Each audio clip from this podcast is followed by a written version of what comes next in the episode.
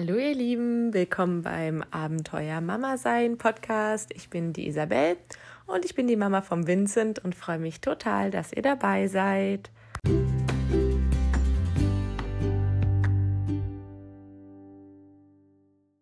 Hallo ihr Lieben, herzlich willkommen zur zweiten großen Schwangerschaftsfolge im Abenteuer Mama Podcast. Ja, wir reden heute über das zweite Trimester meiner Schwangerschaft. Da geht es dann um die 13. bis zur 24. Woche. Was da so passiert ist, ähm, ja, der zweite große Ultraschall, das Organscreening in der Uniklinik wird ein Thema sein ähm, und dann der ähm, erste Zuckertest. Ich musste ja, wie schon in der Einführung erzählt, beide Zuckertests machen, ähm, aber den großen dann erst im dritten Trimester. Ja, und dann ähm, erzähle ich euch noch von meinem wunderbaren Zahnarztbesuch in der 22. Woche. Ähm, gerade für die, die Angst haben, zum Zahnarzt zu gehen in der Schwangerschaft, ähm, ist das vielleicht ganz interessant. Genau. Grundsätzlich ähm, muss ich sagen, war das zweite Trimester eigentlich, so wie man das auch immer liest, so die schönste Zeit der Schwangerschaft. Ich hatte zwar nie mit Schwangerschaftsübelkeit oder sowas zu tun, aber in den ersten zwölf Wochen war ich halt schon immer sehr müde. Also da bin ich teilweise abends um acht äh, schon so müde gewesen, dass ich hier beim Fernsehen eingeschlafen bin. Ne? Ähm, das war im zweiten Trimester nicht mehr so. Und ähm, ich habe dann auch mit Aquafit für Schwangere und ähm, später dann auch mit äh, einem Yogakurs für Schwangere begonnen. Äh, beides kann ich euch nur ans Herz legen. Also das war super, vor allen Dingen später, als ich dann auch nicht mehr arbeiten gegangen bin. Da war ich dann auch noch beim Aquajoggen für Schwangere, was es alles gibt, ne? Aber ähm, das hat mich wirklich fit gehalten über die Zeit und ähm, ich hatte diese ganzen typischen Schwangerschaftsprobleme eigentlich nie. Also so Rückenschmerzen dann ganz am Ende, ganz minimal vielleicht, ne? Aber ansonsten ging es mir wirklich, wirklich gut. Auch Dehnungsstreifen habe ich am Ende einen einzigen, winzig kleinen an der rechten Hüfte. Also auch das ähm, kommt unter anderem davon, dass ich während der Schwangerschaft auch aktiv geblieben bin.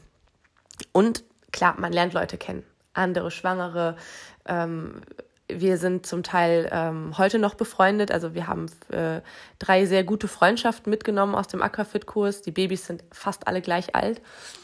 Ähm, das ist dann auch für später äh, eine ganz tolle Sache.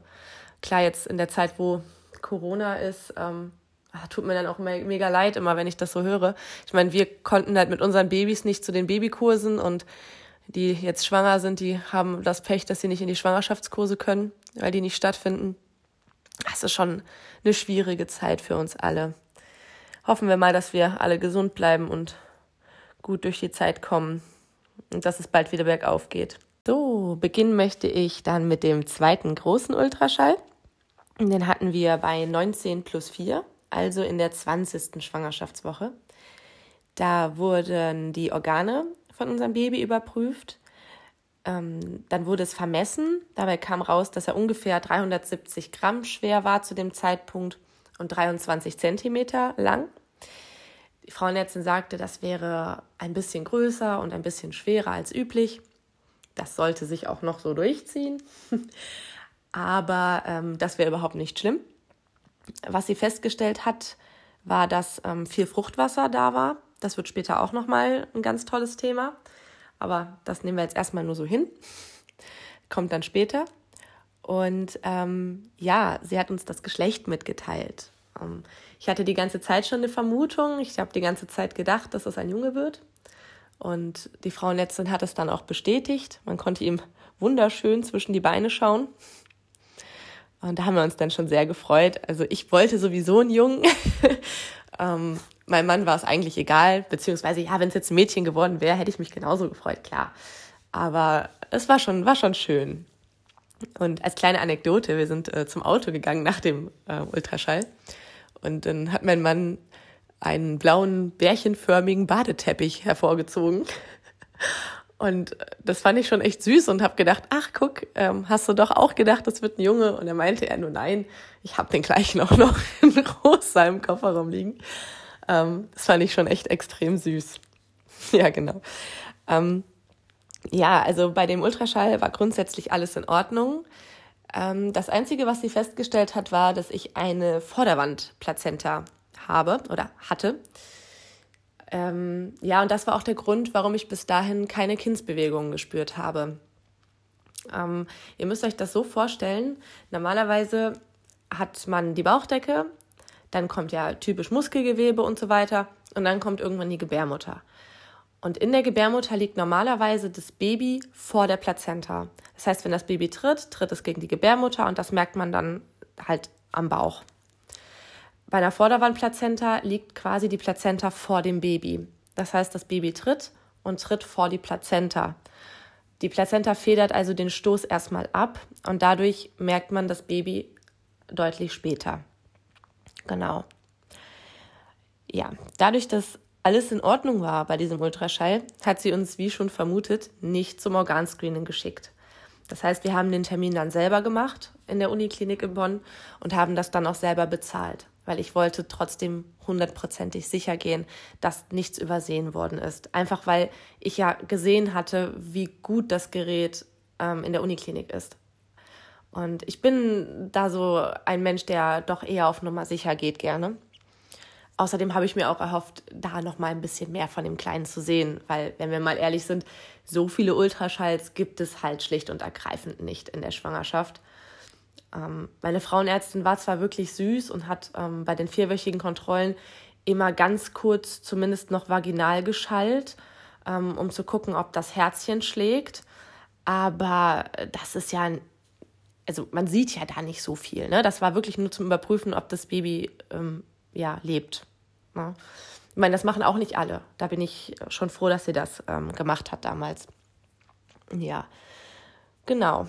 Und dann ging es dann in der 21. Schwangerschaftswoche ähm, zum Organscreening in die Uniklinik. Mein Mann konnte da leider nicht mit, ähm, deswegen ist meine Mama mit mir gefahren. Ähm, die waren auch erst total verwundert, weil es überhaupt keine Auffälligkeiten in der Schwangerschaft gab, dass wir das überhaupt machen wollten. Aber durch die Untersuchung mussten sie ja jetzt durch. Wir waren ja schließlich schon da.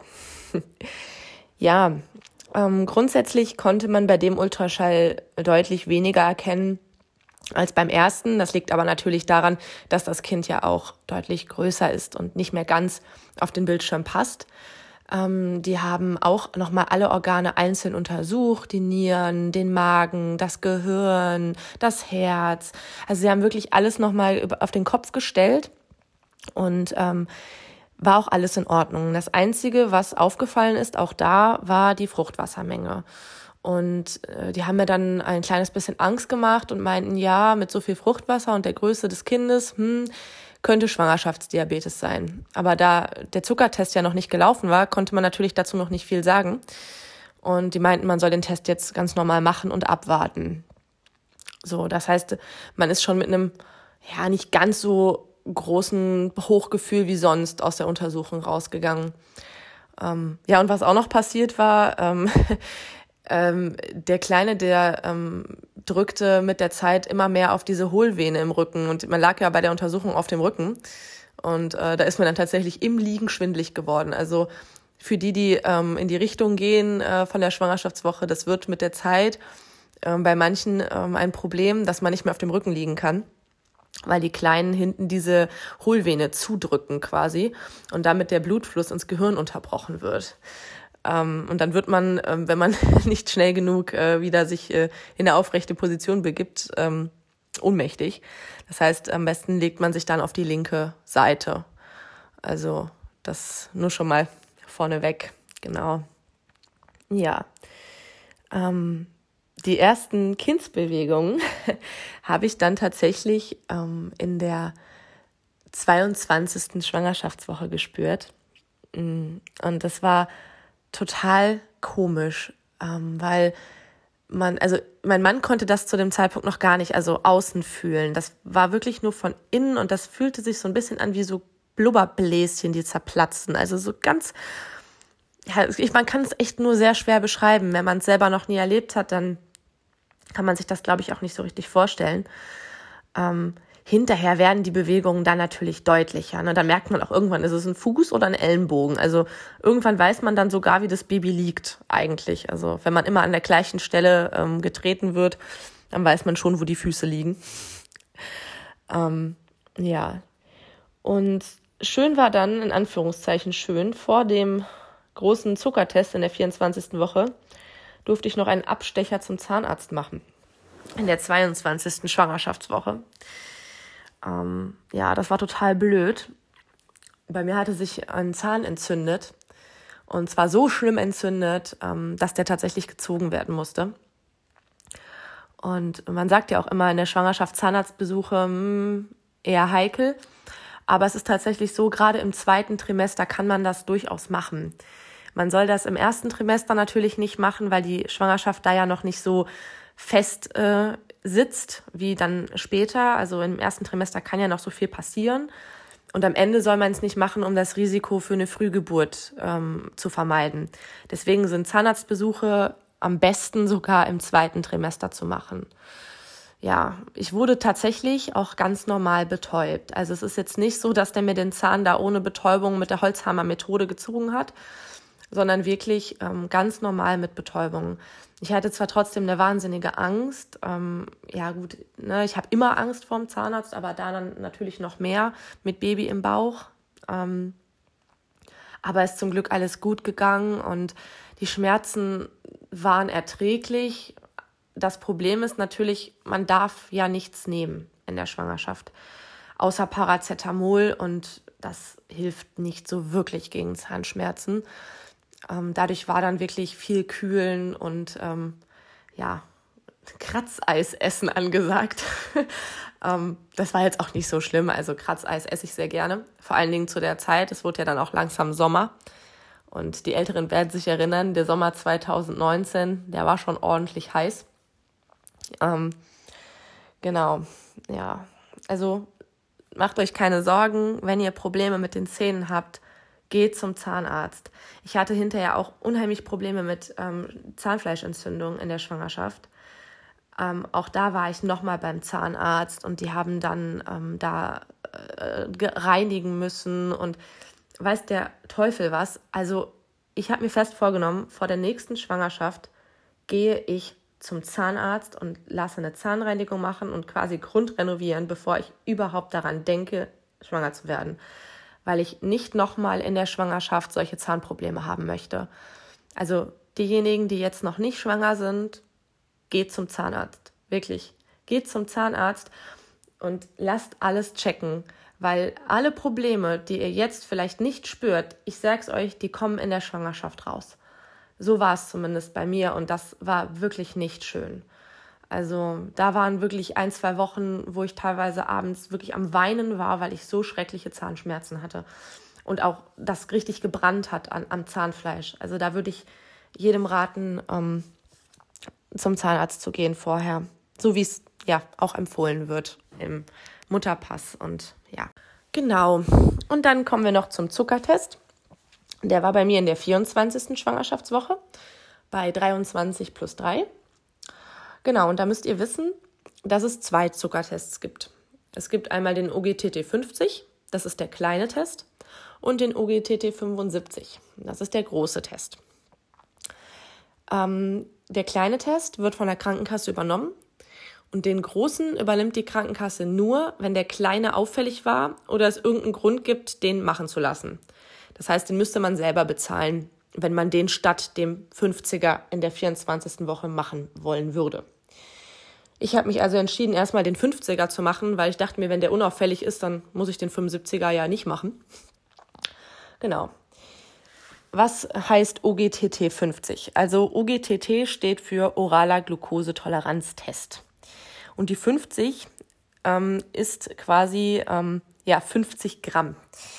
Ähm, man trinkt bei diesem Test eine Testlösung, ähm, die besteht zu 50 Gramm aus Traubenzucker, aufgelöst in Wasser. Bevor man das trinkt, nehmen die bei euch Blut ab. Und dann sitzt man zwei Stunden im Wartezimmer und macht dann eine erneute Blutabnahme. Grundsätzlich funktioniert das so, dass der Zucker, den man aufnimmt, vom Dünndarm ins Blut transportiert wird. Und dadurch steigt dann die, Glu die Blutglucose-Konzentration. Ähm, und durch die Ausschüttung von Insulin wird die Glucose ähm, weitergeschleust in Leber, Muskel, Fettgewebe. Und das heißt dann Glukosetoleranz. Das heißt, es wird quasi geguckt, wie der Körper den Zucker verwertet. Und das kann man ähm, am Blutzucker feststellen. So. Die Ergebnisse sehen dann so aus, ähm, wenn man nach zwei Stunden unter 135 Milliliter pro Deziliter ist, ist alles okay. Bei mir waren es damals 88. So, das heißt, das war komplett unauffällig, also wirklich in der Mitte. Ähm, und das halt trotz dieser erhöhten Fruchtwassermenge. Das heißt, man hat in dem Fall nichts festgestellt. Ähm, diejenigen, die ähm, Angst vor diesem Zuckertest haben, weil es kann halt passieren, dass einem schwindelig wird. Das haben die ähm, bei mir auch gesagt. Deswegen durfte ich die Praxis auch nicht verlassen. Ähm, erstmal vor diesem kleinen Test, ihr dürft frühstücken. Vielleicht jetzt nicht unbedingt die Zucker Kelloggs, aber ihr dürft frühstücken. Und ähm, gerade in der Schwangerschaft ist Frühstück ja doch sehr wichtig. Aber ähm, ihr kippt jetzt nicht automatisch um. Also es gibt Leute, die haben Probleme mit diesem Zuckertest, aber ich kenne niemanden. Und durch das Aquafit habe hab ich doch ziemlich viel Kontakt zu Schwangeren gehabt. Also da ist keiner umgefallen von dieser Zuckerlösung. Ähm, auch schlecht war da keinem. Es gibt es wohl, aber das ist echt nicht so schlimm. Und wenn ihr sitzt ja beim Arzt. Also die lassen euch nicht gehen in der Zwischenzeit. Ähm, das Einzige, was wirklich war, ähm, da erinnere ich mich jetzt gerade noch dran, nach dem Zuckertest, als ich zu Hause war, war ich super müde. Da habe ich bestimmt vier Stunden einfach so geschlafen. Aber das ist wahrscheinlich dann auch, weil der Körper ein bisschen überfordert ist mit dieser großen Menge Zucker, die man einfach auf einmal nimmt. Deswegen, ähm, ja, das war ja nicht so schlimm. Schlafen ist ja jetzt nichts Gefährliches, sagen wir mal so. Also habt keine Angst vor dem Zuckertest. So schlimm ist das wirklich nicht. Ähm, und meistens passiert da auch nicht ganz so viel. Ja, im zweiten Trimester war ich ganz normal arbeiten.